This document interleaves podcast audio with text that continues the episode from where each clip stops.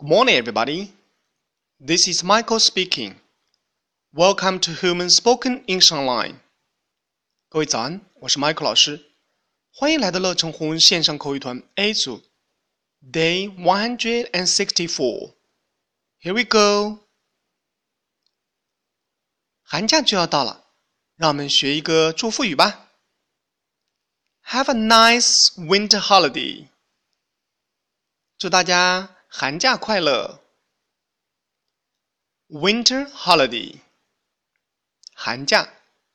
Winter holiday。Have a nice winter holiday。Have a 这个句式我们也不陌生。Have a good time。祝你玩的开心。Have a nice day。祝你一天开心。Have a blah blah。Okay? Have a nice winter holiday.